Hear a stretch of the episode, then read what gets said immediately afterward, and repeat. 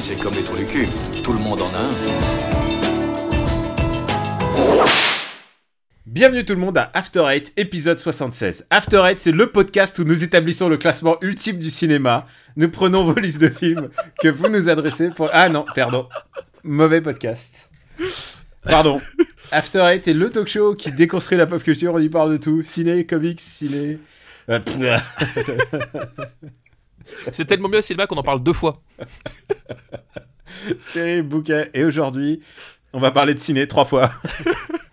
Et vous l'avez entendu, on a, on a un guest. En fait, euh, Benji n'était pas disponible pour enregistrer After Eight. Et puis en plus, le sujet, il s'en battait les steaks. Donc, euh, j'ai décidé d'inviter un invité très spécial. Quelqu'un absolument. Un expert Un expert. Stéphane François Boulet. Où on va. euh, ah, j'ai même pas dit de quoi on va parler. Puisqu'on va parler de la carrière de M. Night Shyamalan et surtout on va parler de cette trilogie de films en fait. Euh, bah, de glace, bien évidemment. Et donc j'ai Stéphane Boulet à mes côtés. Hello papa, comment ça va? Eh ben écoute, ça va très bien, ça va d'autant mieux que euh, on a enfin débarrassé de Benjamin. Euh, ça nous aura pris quoi euh, 78 épisodes là pour y arriver, c'est ça Euh, 60.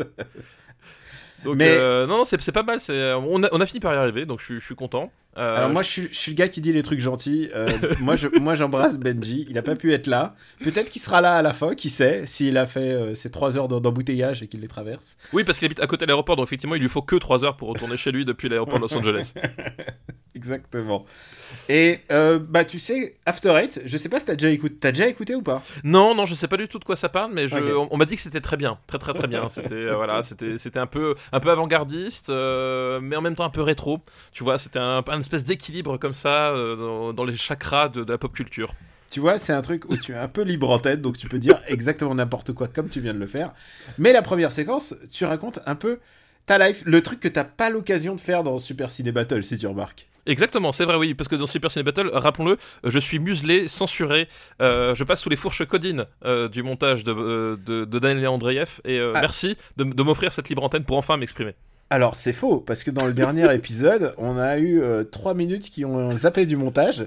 Je sais pas ce qui s'est passé. Et t'as remarqué, aucun auditeur ne s'est plaint. Ah si, il y a des gens qui se sont plaints.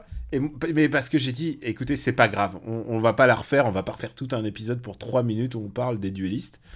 Euh, c'est con, c'était les meilleures 3 minutes que j'ai jamais dit de ma vie. Et, et malheureusement, elles ont sabré au montage. Mais bon, on aura peut-être l'occasion d'en reparler. On va pas faire chier les gens avec duellistes quand même. Alors, euh, qu'est-ce qui t'est arrivé, Stéphane Boulet, dans cette dernière journée Qu'est-ce que tu as d'intéressant à nous raconter? Ah bah écoute, euh, moi, euh, à moi personnellement, pas grand-chose, hein, si ce n'est que enfin la neige est, est arrivée. Euh, finalement, dans, dans- dans les montagnes, ça, ça a mis le temps. Le Euh, réchauffement climatique, t'es d'accord C'est c'est de- c'est faux. Oui, oui, c'est oui, oui, c'est évidemment, c'est un hoax. Évidemment, personne n'y croit. Euh, personne n'y croit, pas plus qu'on ne croit aux, aux cheveux de Donald Trump. Euh, mais euh, non, du coup, moi, il m'arrivait pas grand-chose. Par contre, c'est ma, ma fille à qui il est arrivé quelque chose.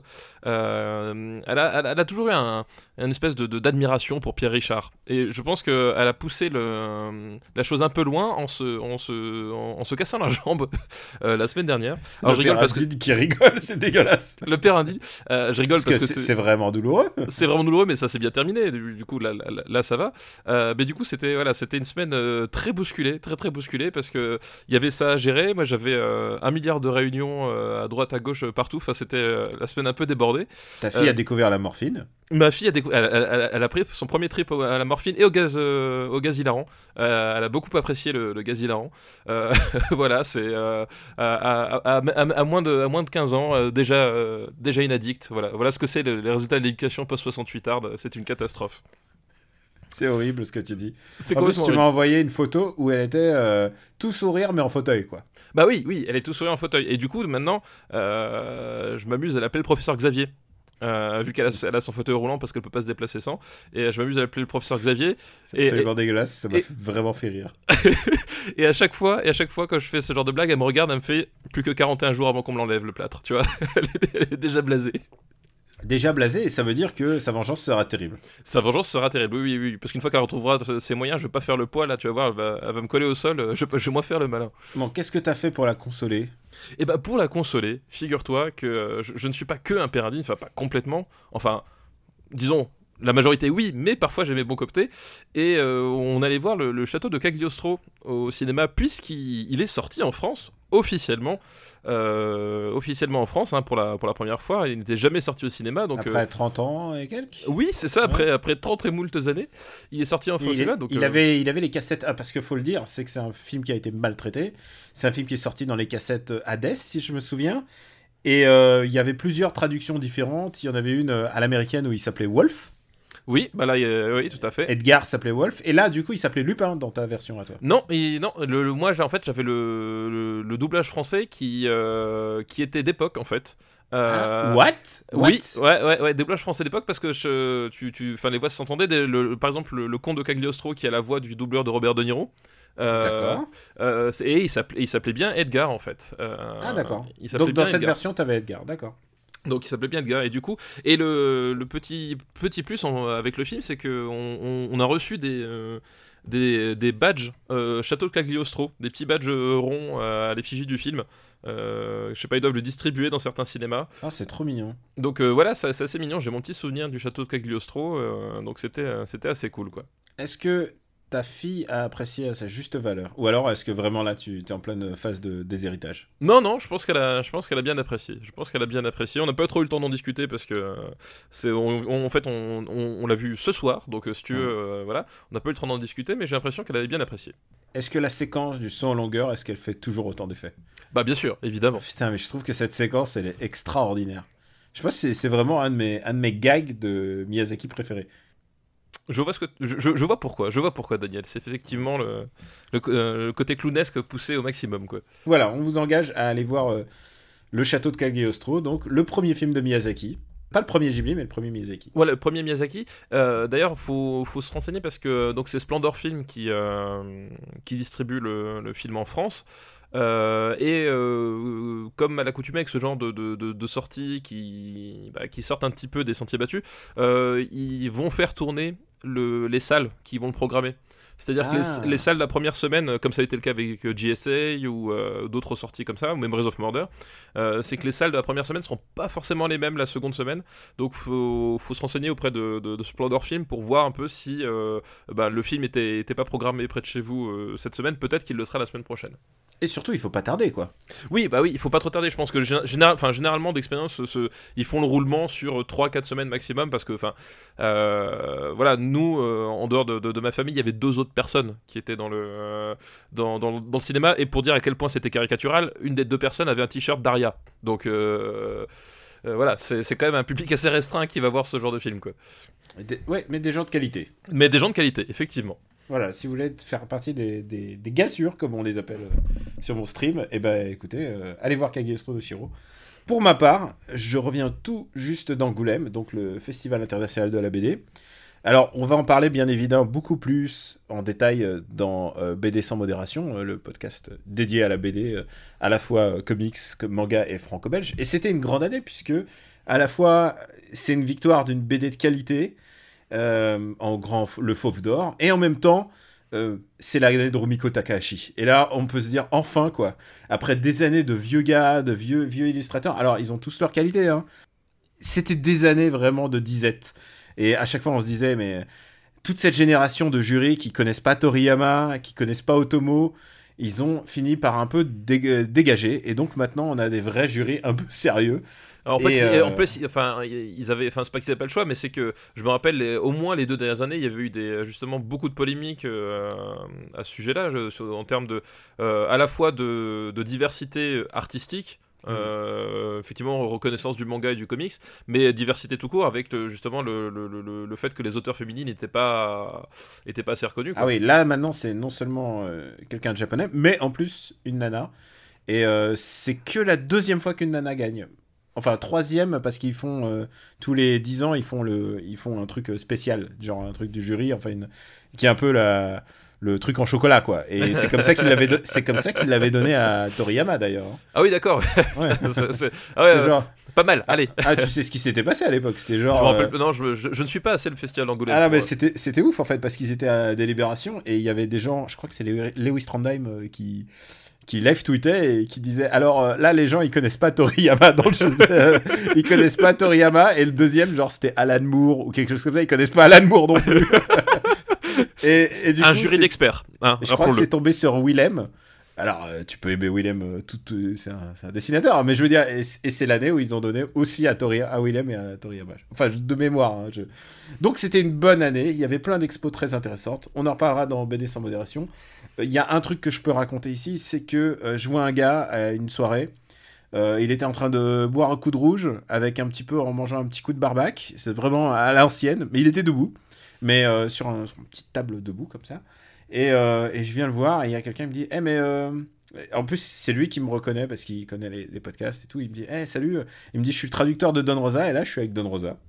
Et, et du coup, Donc, Don, Don Rosa, c'est voilà pour, pour ceux qui savent pas, c'est quand même un, petit nom, on va dire dans la bande dessinée. Hein disons que c'est un nom culte. On va Voilà, dire c'est euh, c'est le grand auteur. Alors il y a eu le créateur de, de Scrooge McDuck, donc de, de Picsou. de Picsou. Et euh, lui, c'est celui qui a euh, vraiment donné un espèce de d'aura à, l'œuvre de, des bandes dessinées Disney, puisqu'il a fait la jeunesse de Picsou. Et euh, si vous avez jamais lu la jeunesse de Picsou, c'est extraordinaire. Donc c'est l'œuvre de Don Rosa, un vrai gars du Kentucky. Et, et c'était génial parce que du coup, on se met à, traquer, à discuter, machin. Il est et lui qui est d'habitude pas trop trop, il discute pas trop. Et là, tu sais, il y a le fromager juste à côté et il lui file des feuilles et il voulait remercier euh, le fromager euh, pour lui avoir euh, filé une bouteille de rouge. Et euh, je crois que c'est ça hein, l'histoire. et du coup, il se met à, à dessiner. Il me dit euh, Bon, tu veux un Scrooge? Euh, il fait- Et là, du coup, il me demande Il me dit quelle, quelle tête de Scrooge tu veux en fait? Moi, je, moi, je fais, je fais Hungry Scrooge. Donc, il m'a fait une magnifique dédicace. En, tout en picolant. C'était, ça faisait très longtemps qu'on m'avait pas fait de dédicace en picolant. C'est les- c'est souvent les, c'est souvent les C'est plus intéressantes. C'est souvent les meilleurs. C'est souvent les meilleurs. C'est les bons souvenirs. Donc voilà pour cette anecdote que je garde plutôt pour After Eight. Et donc voilà, c'était un très très bon, euh, très très bon cru. Je me suis éclaté. Il y avait, Très bon jeu de a- mots, j'ai compris. Don Rosa qui picole, un bon cru, tu vois. Ouais, Ah, ouais. j'ai- ah, j'ai compris. Je, je comprends, tu vois, je rentre dans l'émission petit à petit, hein, je découvre, hein, Ouais, je, c'est- je me mets à l'aise, tu vois. C'est pas mal, c'est pas mal. tu, vas, tu vas me dire, tu vas faire toute l'œuvre de Don Rosa par ordre alphabétique et là, tu seras complètement Quicks. Et c'était, euh, il y avait, j'ai pu rencontrer plein de dessinateurs. On a fait une interview très très intéressante. Euh, je vous la tease un peu. J'espère que l'épisode sera disponible vendredi. Donc ouais, une euh, actualité chargée pour le RPU puisque donc je remercie. C'est le moment où je remercie les gens euh, de donner au RPU puisque à la fois on a pu euh, aller à Angoulême, on a pu faire l'interview qui sera dans l'épisode, on a pu produire l'épisode. Mais en plus, euh, il y a le Final Fight Club, le deuxième épisode, qui vient de tout juste aujourd'hui, au moment où on, on enregistre. Eh bien, on vient de le diffuser. Euh, Alors, c'est le Final Fight Club épisode 2 avec une invitée de marque, puisque c'est Force Rose que tu connais. Tout à fait, Force Rose, une, une des rares personnes que j'apprécie dans, dans la vie, donc euh, faut en profiter d'avoir des gens de qualité comme ça dans, dans nos émissions. Citons ses podcasts. Elle est dans l'ABCD. ABCD, voilà. Tu as participé une fois. Exactement, tout à fait. Et elle est aussi euh, bah, dans la galaxie euh, ZQSD, euh, voilà, du, maga- du JV, JV Magazine. Et, euh, et elle, est- elle était brillante. Elle a tout complètement compris euh, l'esprit, le mauvais esprit de l'émission, la mauvaise foi qui, dont il faut faire preuve. Ça, elle a été cartonnée, j'ai envie de dire. Et c'est une émission qui est consacrée au meilleur jeu avec Dragon dans le titre. Et pour te montrer à quel point je suis de mauvaise foi, j'ai dit euh, choisis Yakuza parce que Yakuza c'est Ryuga Gotoku et ça veut dire comme un dragon en japonais. tu vois l'étendue de la mauvaise foi. Donc merci à tous les gens qui donnent au RPU et qui nous permettent de produire cette émission. Et euh, ouais, merci encore. Est-ce que ça te dirait de passer au sujet de l'émission Puisque tu es là pour ça en fait? Bah oui, évidemment, je suis là pour ça. Euh, Et c'est quoi le sujet de l'émission en fait? J'ai déjà oublié, on est là pour quoi? On va parler de quoi? Moi, je, je, je suis l'entouriste, hein, moi, Daniel. Let's go pour Chiamal. Le bois ne rend pas les coups. Papa, on va parler de Shyamalan. Déjà, on va dire que c'est un réalisateur qu'on aime en général, puisqu'il y a quand même des films de Shyamalan qui sont très bien classés. Oui. dans Super Ciné Battle. C'est vrai, c'est vrai. Bah, c'est euh, effectivement euh, Manoj euh, Nelayatu euh, Shyamalan de son, de son vrai nom, j'espère que je prononce correctement, connu sous le, sous le nom M. Night Shyamalan. Et effectivement, c'est un réalisateur que, qu'on aime plutôt bien, mais qui, on va dire, à, à minima divise beaucoup les gens, en fait. Je crois même qu'il il se diviserait presque tout seul. En il fait. se diviserait presque tout seul. Mais effectivement, je connais à peu près autant de gens qui l'adulent vraiment. Euh, que de gens qui le détestent profondément. c'est vraiment, euh, il y, a- vraiment une polarité autour de, son, de son cinéma. Je, pense que j'ai l'impression que nous on est un peu entre, entre deux, c'est-à-dire qu'il y a des films qu'on aime beaucoup, d'autres qu'on déteste cordialement. Mais voilà, c'est- un cinéaste qui a, qui a le don de, en tout cas, de, de, de- te forcer un peu à te positionner par rapport à ses films. Tu, tu restes rarement neutre. J'ai pas l'impression qu'on ait classé euh, les, les meilleurs, puisque, enfin, les meilleurs, c'est-à-dire la- les décennies 2010, c'est-à-dire le, le Airbender, euh, After Earth et tout ça. Non, je crois qu'on on les a même- pas a classés. même- non. Je crois pas qu'on ait même parlé de la jeune fille de l'eau. Non, on a, euh, non, il me semble pas, non, non. Non, on a hâte, parce que bientôt on va revenir aux années 2000. Mais donc, on va parler plus précisément de Incassable, de Split et de Glace que tu as vu. C'est ça, exactement. Exactement. Rentrer dans la catégorie spoiler, on peut pas parler de Glace sans parler du teneur et des aboutissants. Et puisque euh, Shyamalan, faut le dire un truc, c'est que c'est un réalisateur qui base euh, une partie de son cinéma sur le twist, en fait. Sur Bah, le fait qu'il oui, surprend les gens. C'est complètement ça. Enfin, c'était sa marque de. Euh, de, de, de- enfin, c'est sa marque de fabrique. Voilà, le, le- le twist, euh, de- le twist à la Shyamalan, euh, c'est, voilà, c'était quelque chose à l'époque de Sixième Sens. Voilà, c'était comme ça que le, le film se faisait une réputation. c'est que tout le monde en parlait. ah, c'est, je te raconte pas la fin, mais tu verras, c'est super surprenant. Alors, du coup, t'arrives dans le film, tu te dis bon, bah, qu'est-ce qui va se passer Tu vois, c'est un peu. le- Je te propose de commencer tout de suite avec Glace, en fait. Oui. Est-ce que tu as aimé Glace? Eh ben écoute, euh, de façon très étrange, oui, j'ai aimé Glace. Euh, donc euh, Glace, effectivement, le dernier de la, de la trilogie commencé par euh, Incassable en, en 2000, euh, suivi par Split en 2017 et donc euh, aujourd'hui en 2019. Euh, c'est euh, c'est un film... euh, déjà, c'est un pur film de, de Shyamalan. On, ça, on peut pas le renier. Autant, par exemple, sur Split, euh, on va en parler sans doute, mais euh, tu, sentais qu'il était un peu, enfin, qu'il essayait quelque chose un tout petit peu différent sur certains aspects. Là, il est retourné en fait dans ses grandes œuvres, on va dire, avec Glace. Je vais te dire, pendant 15-20 premières minutes, ça a fait illusion sur moi et je me suis dit, ah là, waouh, putain, là, là, on est au fond, on est, on est dedans. Puisque le début, je le trouve un peu inhabituel. Euh, puisque t'as une démonstration de pouvoir, t'as un combat. Et, je me suis dit, ah ouais, là, il se passe quelque chose. Et par contre, moi, je vais te dire un truc, c'est que j'ai pas aimé, j'ai pas aimé Glace. Mais je crois que j'ai de l'affection pour ce film. Je vois ce que tu veux dire. Bah moi c'est moi moi j'ai aimé Glace, mais je vois euh, je vois tous les défauts, enfin les, les trous béants. Enfin effectivement tu parles du début. Euh, par exemple, un truc qui, me- qui me choque toujours au début, c'est comment est-ce que la police a retrouvé la trace de de de, Bruce Willis et de, de James McAvoy. À aucun moment tu, tu ne sais pourquoi est-ce qu'ils débarquent et pourquoi est-ce qu'ils sont là. Euh, pareil, euh, tout, tout, le, tout le truc autour de, euh, la société secrète dans le film, c'est pourquoi est-ce que. Qu'est-ce qui les a empêchés de retrouver Bruce Willis en 19 ans, tu vois? Et alors, la société secrète est un vrai, vrai problème du film. D'abord, elle arrive à 15 minutes de la fin. Et elle est vaincue à 2 minutes de la fin. C'est ça, exactement. Alors que ça aurait peut-être dû être le sujet central du film, en fait. Bah- si tu fais une société secrète ultra menaçante, tu la, fais, tu la tues pas euh, 10 minutes après l'avoir introduit. Oui et non, en fait, moi, c'est pas tant ça qui me, qui me dérange qu'il qui, qui l'ait tué, en fait. Moi, c'est pas ça qui me. Qui me, qui me pose problème. C'est plus, en fait, on va dire, la. euh, le, je, je- je vois où est-ce qu'il veut aller avec son, avec son dernier rebondissement, c'est-à-dire que euh, Shyamalan, la grosse limite de son cinéma et ce qui fait que euh, tu peux complètement détester ce qu'il fait, c'est que c'est un, un cinéma qui euh, c'est un, cinéaste profondément naïf en fait sur, sur énormément de choses.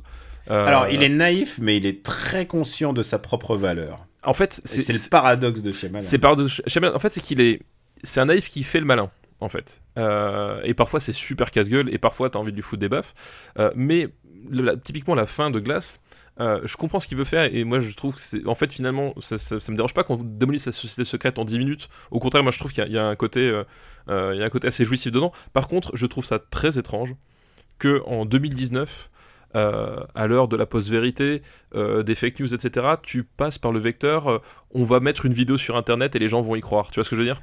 Alors, Il y a vraiment ça, un truc. Ça, c'est le vrai truc qui revient dans le cinéma de Shyamalan, c'est qu'il n'a aucune con- connaissance ou de comment fonctionne Internet. Ah, mais, là, mais oui, mais souviens-toi c'est c'est de- très archaïque en fait. Souviens-toi de Phenomenon, et pour moi, c'est genre, c'est celui de- où il y a eu un vrai problème sur sa, sa compréhension du monde qui nous entoure. C'est que les gens regardent des vidéos avec des, des lions qui sont en train de bouffer des êtres humains, et, et genre, tout le monde, genre, comme si c'était un truc viral tout d'un coup. Enfin, il y y a vraiment un truc qui comprend pas sur la viralité et sur comment les gens parlent dans le- se parlent entre eux, et à tel point que euh, quand tu vois le, donc le trio euh, James McAvoy, Bruce Willis et Samuel Jackson qui se retrouvent donc dans cet hôpital, euh, t'as pas l'impression que les dialogues sont faits. D'abord, Samuel Jackson joue le mieux, le plus subtil qu'il ait jamais fait. James McAvoy joue de la manière la plus jouée de tous les temps. C'est-à-dire, tu sais, les gens disent Split, c'est pas mal. C'est vrai que Split, c'était pas mal, ça avait fait son impression. Mais dans celui-là, j'ai tellement l'impression que James McAvoy veut nous montrer qu'il est en train de jouer la comédie. Je sais pas ce que, ce que si Bah, tu écoute, comprends la nuance, c'est-à-dire qu'il il en fait des, des kilotonnes et en plus on lui fait répéter les mêmes scènes de transition alors que tu les as un peu compris et ils te refont le même ah et tu fais les ah c'est le sketch. Ouais, mais moi, moi, moi, ça m'a un peu saoulé. moi, ça, Et- moi, ça m'a- et- ça m'a pas tellement juste, dérangé. et juste pour fait. terminer sur le trio d'acteurs, et Bruce Willis par contre, il euh, somnambule pendant tout le film. Euh, J'ai l'impression qu'il s'est donné pour objectif de pas, ou- pas ouvrir les yeux à fond. Euh, C'est-à-dire que depuis euh, ce qui avait marché dans le sixième sens et ensuite dans, dans Incassable, c'est d'avoir l'air un petit peu euh, pâteau, d'avoir l'air presque endormi. Et je crois qu'il a, il a poussé son style au maximum. C'est-à-dire même quand il doit crier, t'as pas l'impression qu'il crie quoi. C'est c'est un peu terrifiant pour lui. Je suis un peu je suis un, je suis un peu peiné quand je vois Bruce Willis jouer jouer à minima comme ça, alors que ça ne fonctionne pas vraiment en fait. Bah écoute, moi je trouve que non, je trouve que pour le coup ici ça fonctionne. Et C'est surtout que t'as- pas vu les, les, les films de Bruce Willis depuis 10 ans, hein. parce que euh, Je me suis arrêté à G.I. Joe 2.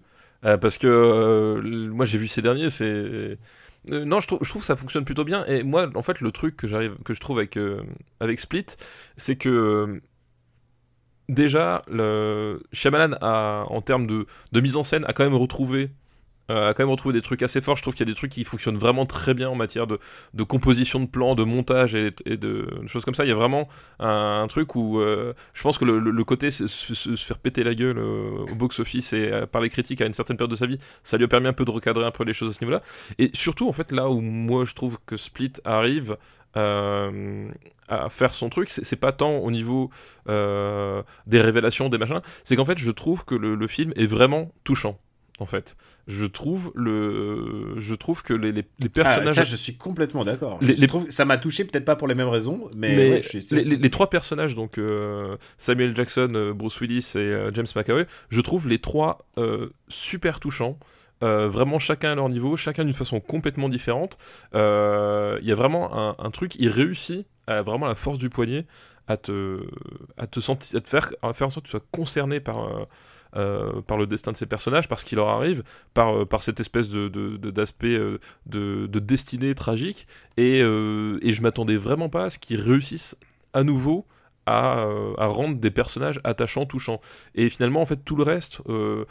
Euh, je trouve que on est plus dans, l'artifice. C'est pour ça qu'en fait, je vois tous les défauts, je les comprends tout à fait, mais au final, euh, je trouve que ce film m'a beaucoup plus touché, ému que euh, que bien d'autres. Il réussit vraiment son, son truc, et je pense que l'un des objectifs principaux de de Shyamalan avec ce film-là, c'était justement réussir à te à te t'intéresser à te faire croire jusqu'au bout au destin de ces personnages et, et à leur destinée à leur destinée tragique quoi.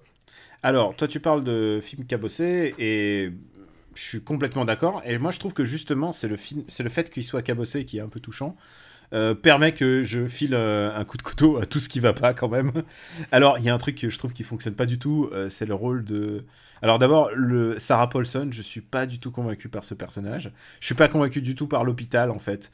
L'hôpital qui met euh, les deux personnes ultra recherchées, ultra sécurisées face à l'autre, l'une de l'autre dans, dans l'hôpital.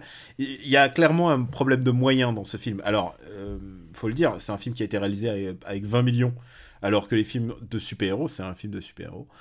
En général, c'est plutôt 60 millions. Oui, mais, mais je- Ouais. justement, enfin, moi je trouve que, moi je trouve que c'est un, un, faux argument en fait. Non, à- non, mais c'est pas, pas, un faux argument. Non, mais, mais par dans- contre, c'est un, un truc qui, qui explique plein de choses.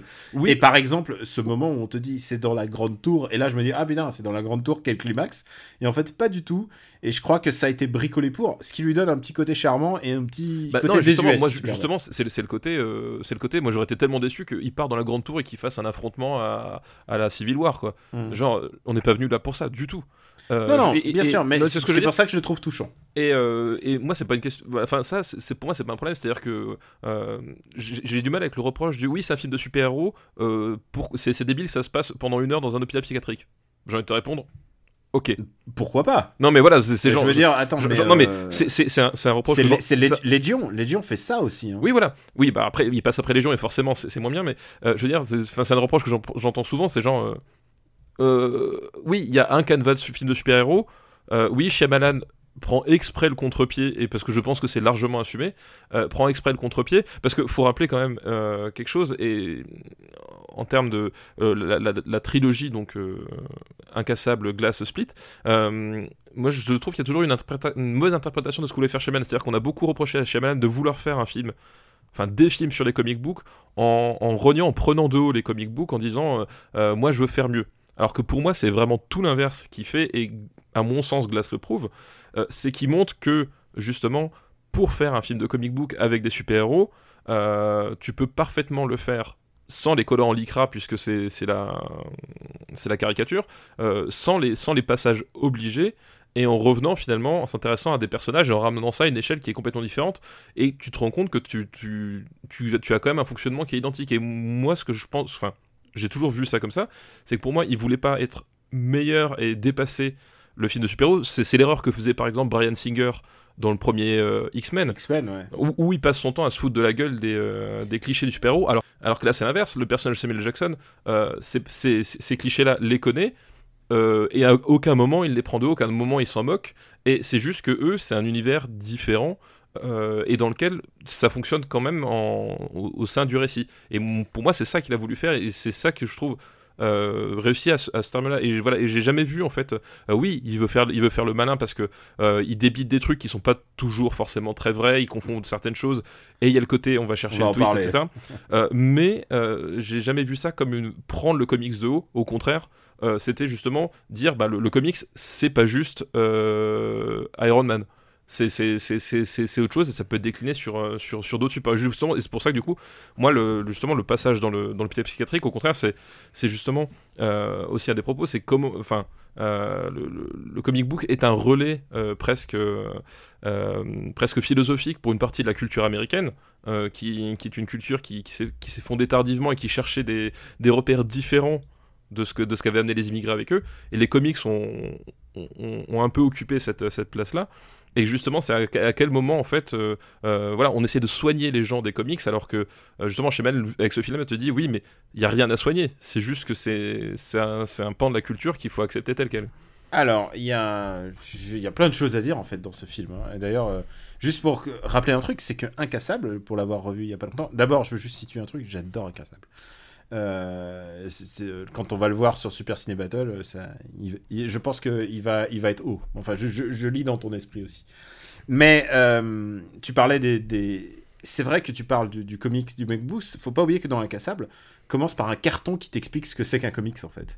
Et en revoyant Incassable, ça m'a choqué à quel point il a fallu être un peu didactique pour essayer à l'époque. C'est vrai qu'Incassable il a été fait juste après X-Men. Euh, Bah, c'était- à l'époque où, ça- enfin, où ça se Ouais. faisait pas. Enfin, ça, ça se faisait, mais c'était grotesque à chaque fois, quoi.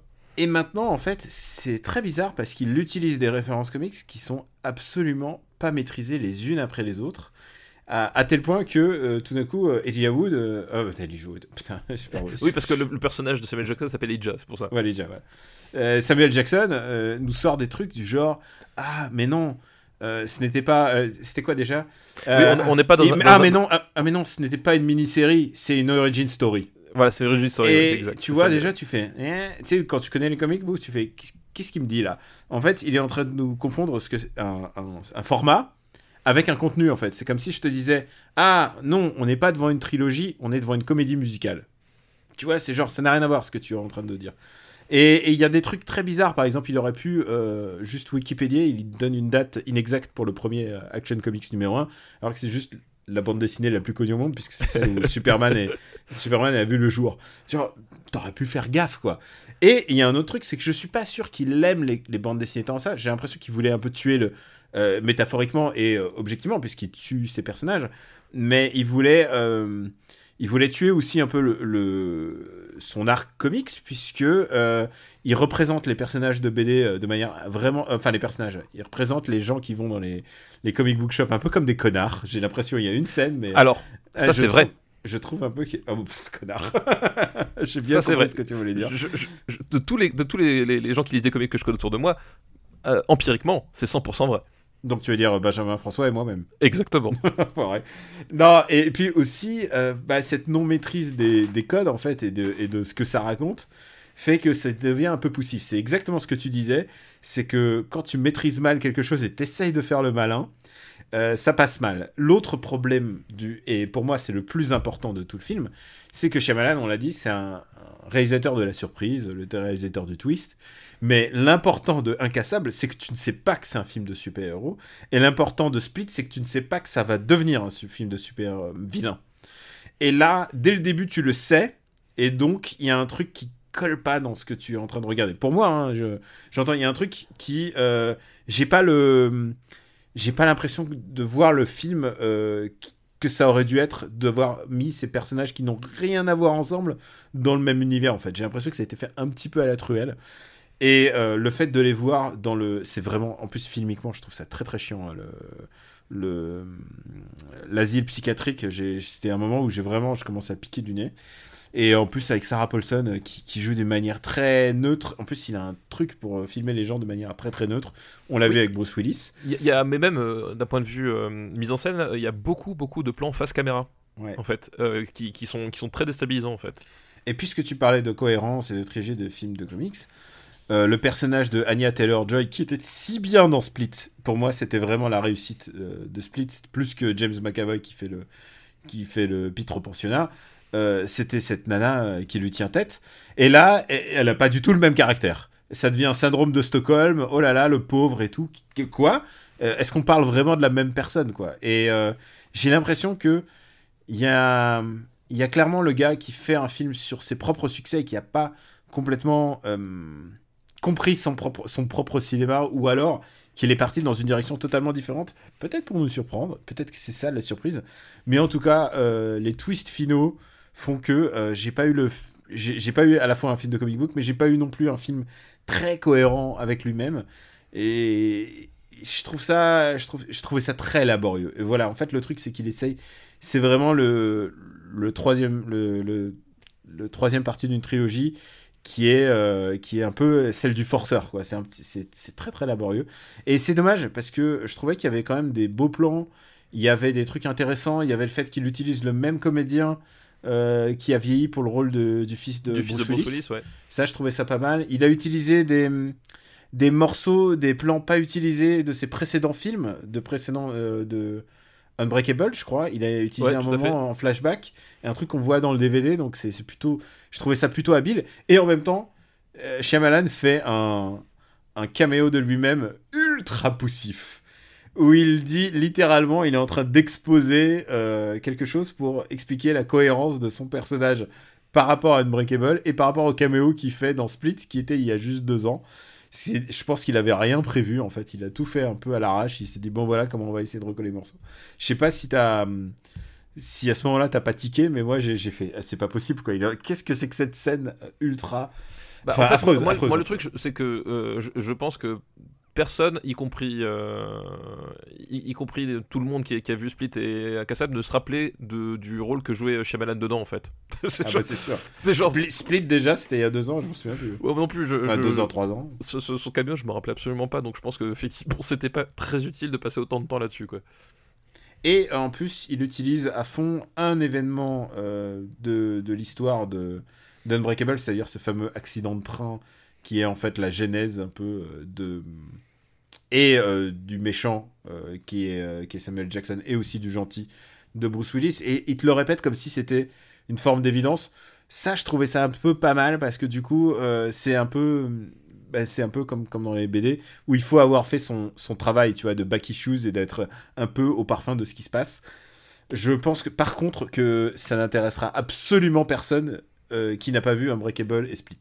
Mais alors en, même temps, une personne qui n'a ni vu Unbreakable ni Split n'a aucun intérêt à aller voir Glass en fait. Et euh, c'est effectivement, enfin, le, le, le, film vient vient lier les, les, deux et pour le coup, il a, il a cette, enfin, il n'a aucune prétention de, de vouloir s'adresser à personne d'autre que ceux qui ont déjà suivi ce qui s'était passé avant, quoi. Et pour finir presque sur un truc positif par rapport à Shyamalan, c'est qu'il recommence à faire des, petits succès en fait. C'est-à-dire que quand il fait pas des gros budgets, euh, Split il a, fait, je crois, je sais pas, 10 millions, celui-là il a doublé en 20 millions.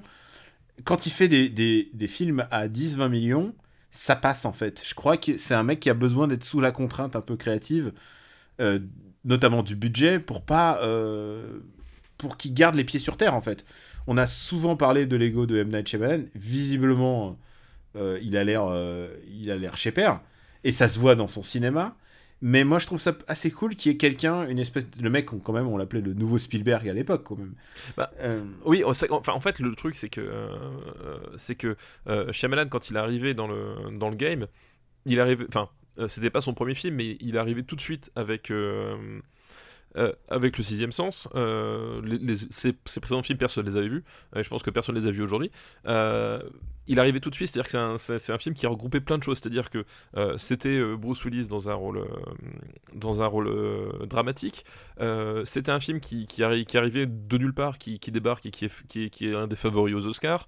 voilà, et c'était effectivement euh, il a ce, il a, euh, il a effectivement un, côté euh, effectivement post Spielberg dans son cinéma. En fait, le, problème c'est, c'est qu'il a peut-être pris un peu trop à cœur, mais dire que Shyamalan est un héritier de Spielberg, c'est une évidence absolue. quand tu regardes sa, sa façon de, de, de, filmer, de, de, composer, ne, serait-ce que sa, que sa narration, et justement et, ce côté ultra naïf. Et sa photo, en plus, sa manière de traiter, de traiter l'image, quoi. Il a vraiment un, lien direct avec. voilà. Et, ce, et ce côté aussi, cette approche ultra naïf de, ultra naïf de, pas mal de choses, notamment son rapport à l'univers. C'est-à-dire que c'est euh, un film, et, et c'est ça que moi je trouve qui est intéressant dans Glass, euh, c'est que c'est un cinéaste, de manière générale, où euh, tu es obligé de croire profondément à ce qui se passe, sinon t'es complètement à côté.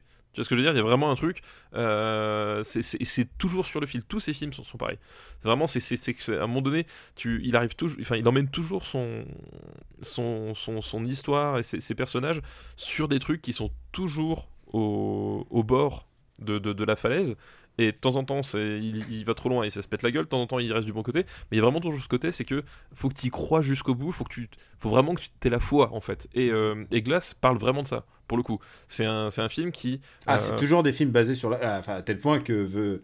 C'était lequel? C'était Signs qui était complètement basé sur le. Oui, mais la foi absolue, quoi. La foi et, justement, Signs, c'est pour moi un film qui je trouve super intéressant, c'est que euh, c'est un film sur la foi, mais à, tellement de niveaux que je pense que la plupart des gens s'arrêtent à la première couche.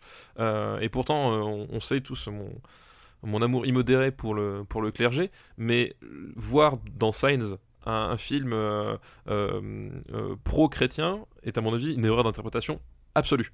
Vraiment, c'est, après, après, je pense que Mel Gibson l'a joué comme ça. Hein, non, bien sûr. Mel Gibson l'a joué comme ça. Et, tout le monde l'a joué comme ça, mais c'est-à-dire que le fait que ce soit un pasteur, en fait, finalement, le, il t'aurait fait le même film avec un rabbin, j'en suis persuadé. Vraiment. et, pour moi, c'était pas le propos. Et pour moi, le propos va beaucoup plus loin que ça, justement. Et le propos, c'est, sur la foi au sens. ça peut être n'importe quoi, parce que rappelons que Shyamalan, donc, il, est né en Inde. Euh, d'une famille, euh, ils étaient euh, une famille hindouiste. Lui, c'est pas un truc dans lequel il a forcément baigné, c'est pas forcément son, obsession personnelle.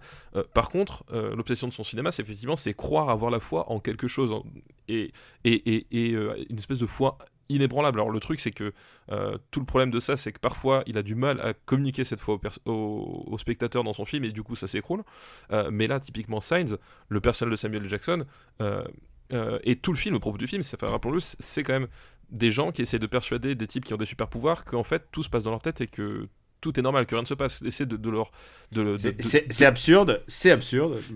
C'est complètement absurde, mais il faut, il faut que tu crois au fait que on les oblige à ne pas croire. Voilà, c'est ça. C'est en fait, très paradoxal. Et, et finalement, le, le fond du su- sujet, c'est ju- c'est justement ce- ce- ces personnages euh, qui, euh, parce qu'ils ils croient et qu'ils arrivent à continuer à croire, arrivent à aller euh, au bout de eux-mêmes, au bout de leur humanité, et à, devenir, à accomplir ce qu'ils ce qui, ce qu'ils veulent être. Quoi. Et t'as vraiment tout ce côté-là qui, je trouve, fonctionne vraiment super bien. Et en fait, euh, tout le reste, je le comprends, mais pour moi, finalement, il y a euh, c'est pas que c'est superficiel, mais c'est- c'est-à-dire que ça me dérange moins parce que finalement, ce qu'il a vraiment voulu dire avec le, film fonctionne mieux que ce qui que le que le film pris dans un dans une approche purement mécanique quoi. Bah, je crois qu'on a beaucoup parlé de Glace. Maintenant, euh, où est-ce qu'on va le classer? Non, je déconne. Bah, dans, dans la trilogie Incassable, pour moi, il se classe quand même en dernier. Ça reste, ça reste le moins bon des, des trois, c'est le moins bon des trois. Mais on n'aura jamais à opposer Unbreakable avec Glace, sauf si on fait un jour un Super Shyamalan Battle. Sauf si un jour on fait un super Shyamalan Battle. Voilà. Est-ce que tu pourrais dire, euh, comme ça, de tête, quel est ton euh, Shyamalan préféré? Mon Shyamalan préféré, bah, je pense que ça allait être Incassable. Ah, Moi, j'hésite entre Incassable et Sixième Sens. Je pense que ça allait être Incassable. J'ai revu Sixième Sens et il est extraordinaire. quoi. Il est genre la scène, euh, ah, la scène du gamin dans la bagnole, je, je trouve ex- extraordinaire. Unbreakable est un est un film extraordinaire, mais euh, ah, ça va être compliqué. Voilà, donc je me prononce pas. Mais par contre, je peux te dire que dans l'ordre de préférence, Unbreakable, ensuite Split, ensuite Glace. Oui, voilà, pour la, pour la trilogie, ouais. Alors, du coup, la, question, la vraie question intéressante, quel est ton pire euh, film de Shyamalan pour toi? Oh là là. Alors, tu sais quoi J'ai avant de faire cette émission, je m'étais dit, allez, je, je vais revoir Lady in the Water, et j'ai pas pu. Il est dispo sur Amazon Prime, et je me suis dit, je vais le revoir parce que je, je trouve, je trouve que c'est un film à la fois euh, ulcérant. C'est, je crois que il est horrible, et en même temps, j'ai vu After Earth. Et en même temps, j'ai vu. Alors, Last Burner, c'est. Je pense que Last Burner, je préfère à, à After Earth déjà. Euh, Ouais, oui, pff, oui. En fait, After Earth, le- il y, a- il y a le côté mégalo de, de Will Smith Hmm. qui, qui rajoute vraiment une couche. Mais en même temps, moi, c'est c'est peut-être là où, où- où je, où je préfère After Earth au dernier mètre de l'air, parce que moi, le dernier mètre de l'air, c'est que c'est vraiment euh, euh, la planète des singes de Shyamalan, quoi. C'est le film. c'est le film. c'est Quand je dis la planète des singes, je parle évidemment de Tim Burton, hein, pas, pas de l'original. Euh, mais c'est vraiment le film, il est là, il est pas là, c'est pareil, c'est réalisé par une intelligence artificielle dans les bureaux de Google, c'est exactement le même putain de film. Euh, c'est un espèce de dégueulis qui n'a ni queue ni tête, ni, ni, ni amorce de quoi que ce soit, alors que After Earth, le, voir Will Smith s'entêter dans ce projet, dans cette espèce de nana... Avec son fils, avec ce, vraiment, l'ego trip, l'ego trip absolu quoi. Les go trip absolus s'entêter dans cette espèce de, de nanar euh, euh, complètement débile. euh, Il y, a, il y a un côté, je trouve, beaucoup plus J'aime bien le fascinant. design du vaisseau. Le design du vaisseau était pas mal. Euh, voilà, je- mais je trouve qu'il y a un côté plus fascinant et plus drôle à regarder After Earth parce qu'il y a vraiment un, il y a vraiment un côté euh, on détruit quelque chose quoi. Alors que le dernier maître de l'air c'est le c'est le film c'est un film euh, morné quoi vraiment. Ah, c'est vrai que. Le dernier mètre- euh, Enfin, le dernier. Qu'est-ce que tu penses de Lady in the Water, euh, Lady in the Water? Euh, c'est compliqué. C'est pas un bon film, hein, on est d'accord. Ouais, les Deep Water c'est compliqué ouais. C'est vraiment compliqué. Ah, donc, du coup, ça fait quand même un bas de peloton assez, assez marqué hein, pour lui.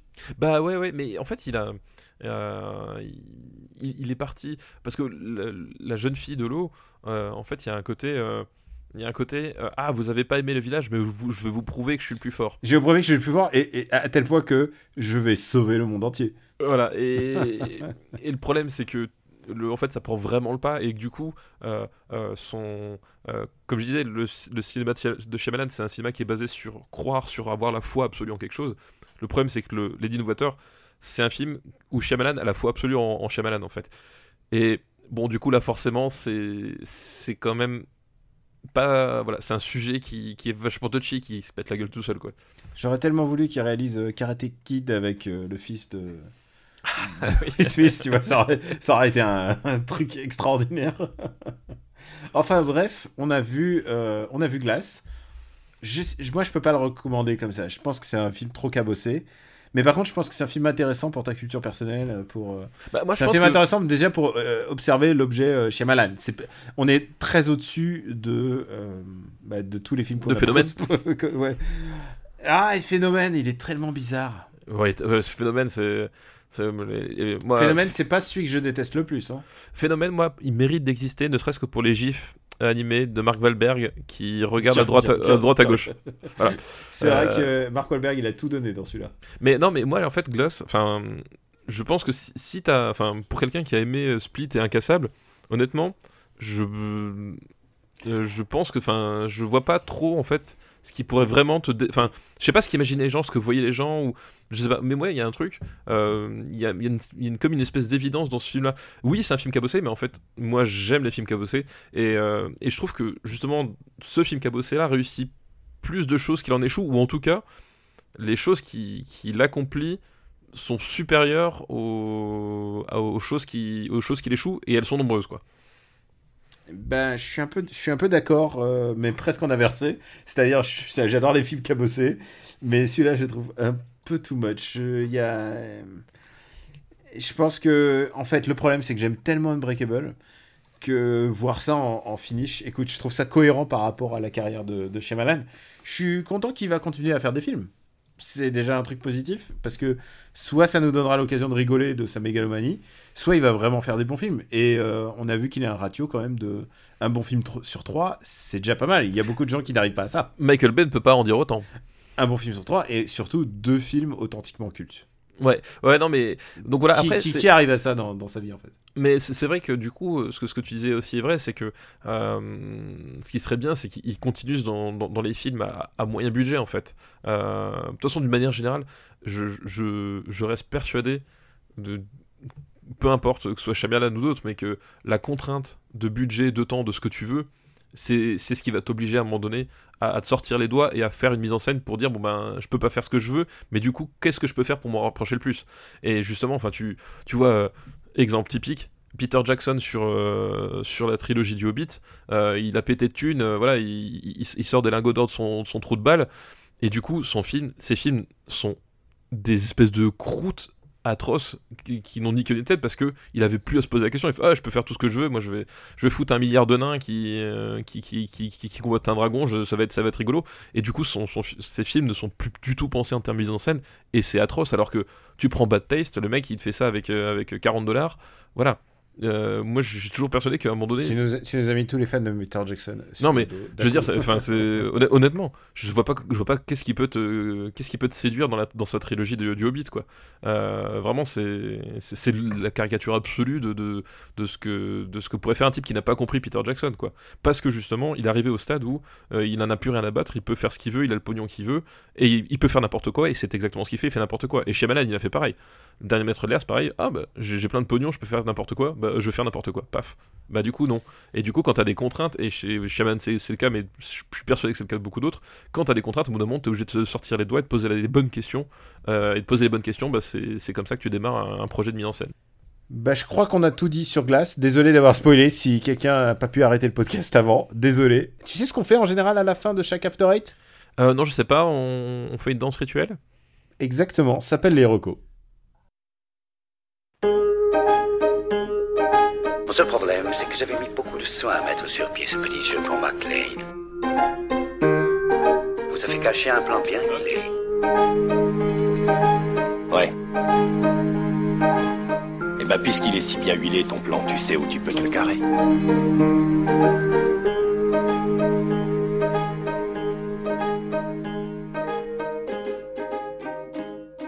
Ouais, tu connais pas du tout en fait, t'as jamais écouté. Ah non, moi je, je, je suis co- complètement, je découvre. Mm. Et vous faites ça depuis longtemps?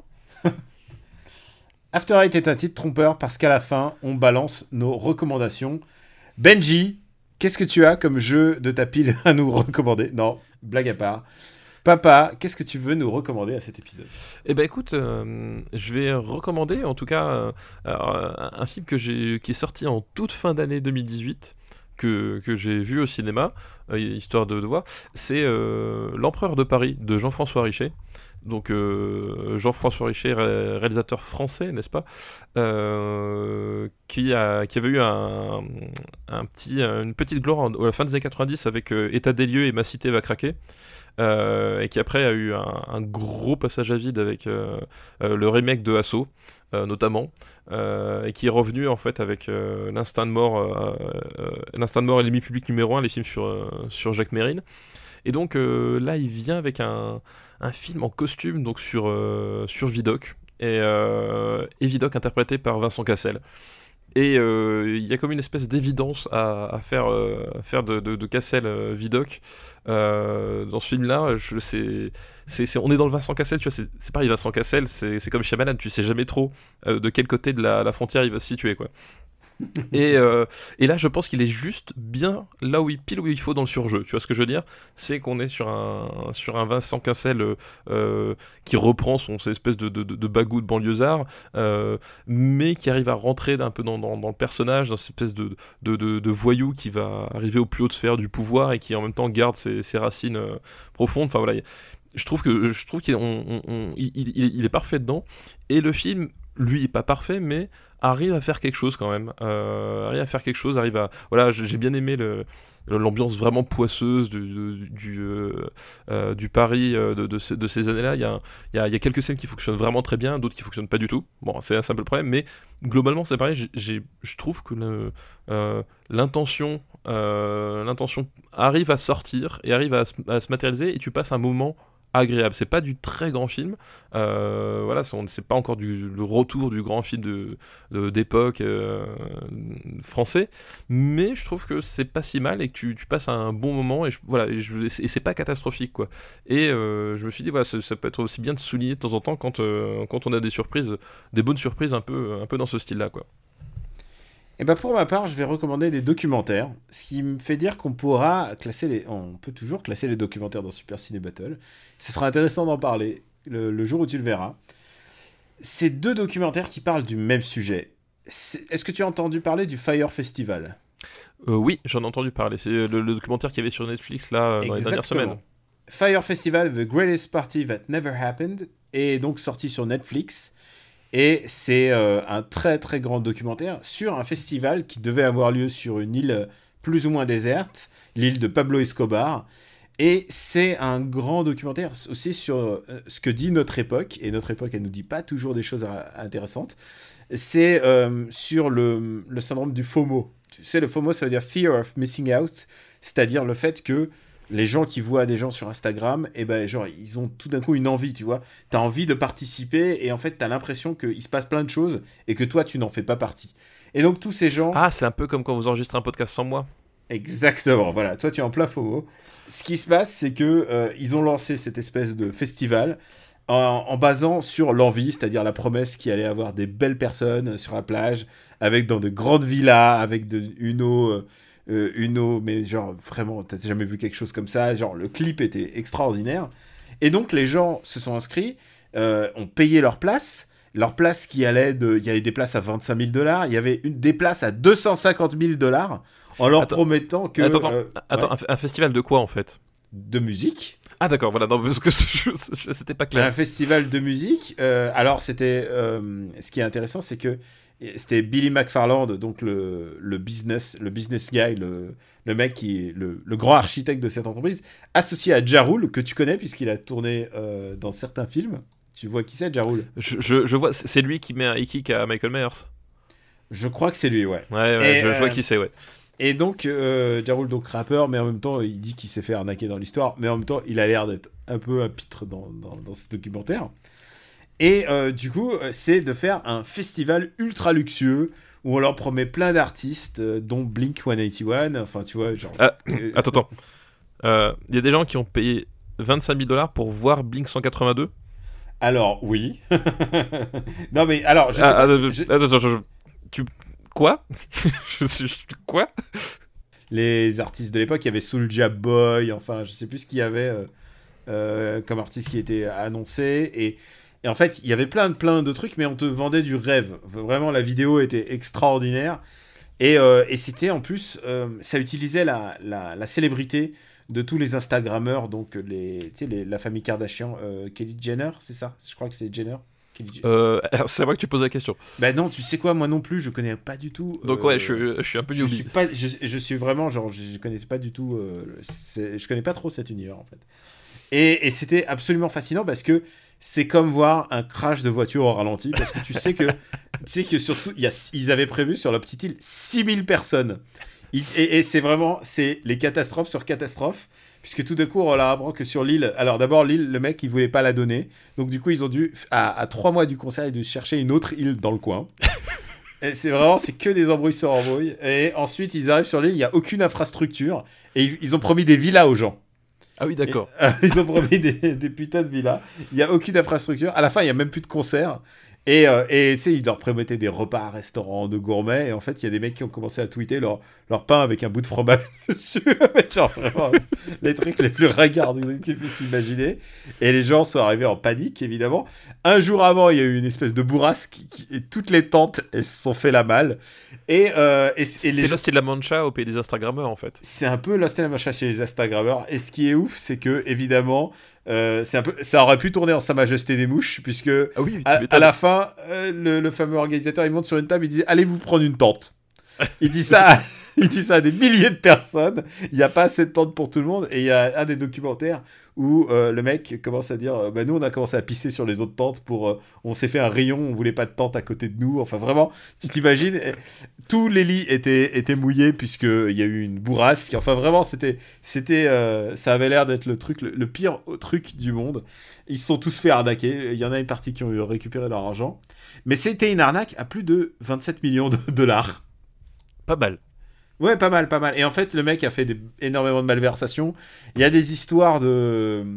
Com- euh, écoute, pour ceux qui l'ont vu, je peux juste te dire combien tu serais pour des bouteilles d'é- d'évian. Enfin, vraiment, c'est. euh, c'est. Attends, c'est des, bouteilles d'évian, c'est-à-dire le- littéralement la mémo qui coule dans mon, dans mon robinet actuellement chez moi, tu vois. Exactement. Il y a les mecs, ils ont commandé, c'est quoi, ils ont commandé, mais sans déconner, pour 2 millions de bières, pour 2 millions de dollars de bières. Bien sûr, ils les ont jamais fait, mais en, oubliant que sur cette île, l'alcool est taxé à 40% d'entrée sur le territoire. 40% de 2 millions, tu t'imagines enfin, ça c'est- un beau chiffre, ouais. non, non, mais. Et tout va mal. Et tout va mal. Et tu sais quoi, en fait, tous les gens autour de lui, ils lui disent faut qu'on arrête. On va dans le mur, il n'y a rien de fait. Les gens, ils ont regardé sur Google Maps, ils ont vu qu'il n'y avait rien. Ils ont vu qu'il n'y avait aucune infrastructure. Et les gens, ils ont pris l'avion le matin. Wouh, tu sais, t'imagines, en plus, ils ont tous Instagrammé leur life. Et ils arrivent, et c'est la grosse dèche. c'est, c'est absolument sidérant. Donc voilà, c'est, euh, je me suis éclaté. C'est, c'est, absolument indispensable, je pense, à regarder ce documentaire. Juste déjà pour connaître ce, dont les gens parlent. Quoi. Vraiment, c'est, pas, c'est, le Lost in Mancha d'Instagram. Donc il y a deux cu- documentaires. Donc euh, j'ai nommé celui de Netflix, donc qui est disponible sur Netflix. Il y en a un autre qui est disponible sur Hulu et euh, sur Hulu, comme on dit. Et euh, et celui-là, bah, évidemment, tu peux l'avoir que par diverses malversations. Euh, mais je le recommande aussi parce que c'est un angle un peu différent. Il y a des anecdotes différentes. Dans certains, tu as des anecdotes un peu plus dégueulasses. Dans certains, il y a d'autres interviews. Je pense qu'il faut voir les deux et se faire un peu. C'est trois heures de, de documentaire, hein, du coup. Mais c'est génial. C'est vraiment. Je te recommande de regarder ça, euh, papa. Tu vas adorer. Je pense que en- c'est le- c'est aussi kiffant que Lost in La Mancha. et Lost in La Mancha est très très haut classé chez nous. Oui, Lost in la Mancha est très très haut classé. Mais écoute, oui, je, je- je- je gardais effectivement le, le, le documentaire sous, le, sous les yeux, ne serait-ce que pour confirmer euh, tout le mal que je pense déjà de, de tout ce microcosme. Des festivals. Oui, bien sûr, des festivals, c'est nul la Évidemment. musique, bien sûr. évidemment. Sauf le Grandcast, évidemment.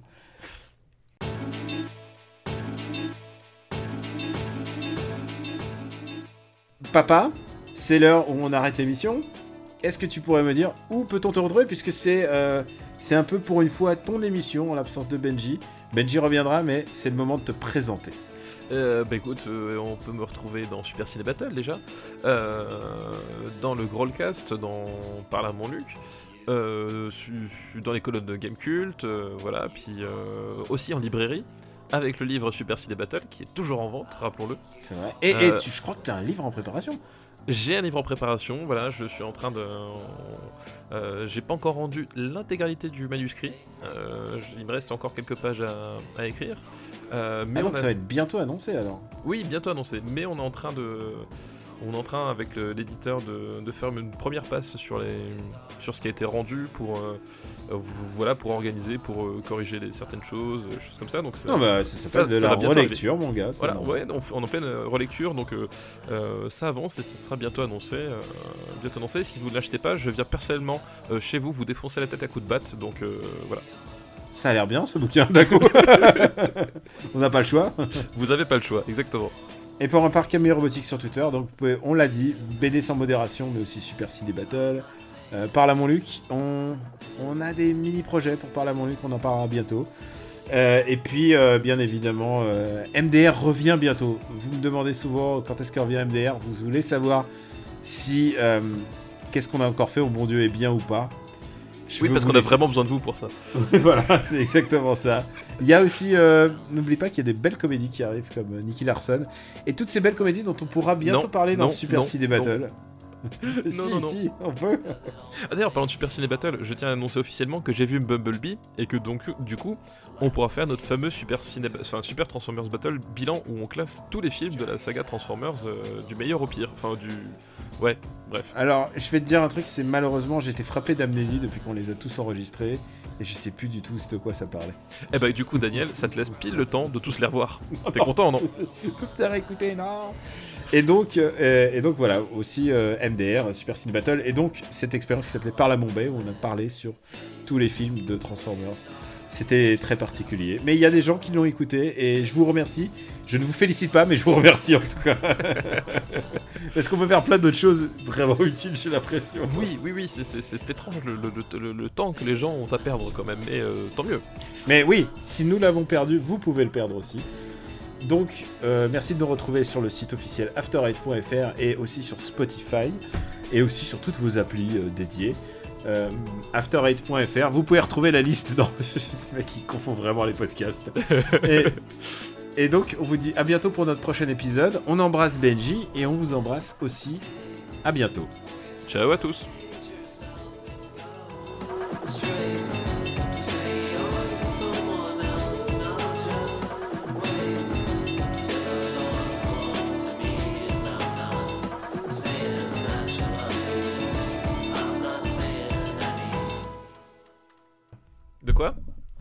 Tu t'appelles Quix. Oui, c'est ça. Ah, salut, c'est Quix. Ah, euh, Linux, c'est trop bien les émulateurs pour jouer à Dragon Quest, c'était c'est terrible, c'est génial. J'espère que t'as enregistré ça. Ah, bah, évidemment que je l'ai enregistré. Et alors, euh, j'ai décidé de faire euh, tous les tests de Fantasia par ordre alphabétique. Euh, moi, quand je joue aux jeux vidéo, bah, je regarde en fait le poids de la sauvegarde. Bah, je joue euh, par ordre de poids de sauvegarde. Je commence par la sauvegarde la plus légère et puis je termine par le jeu qui a la sauvegarde la plus lourde.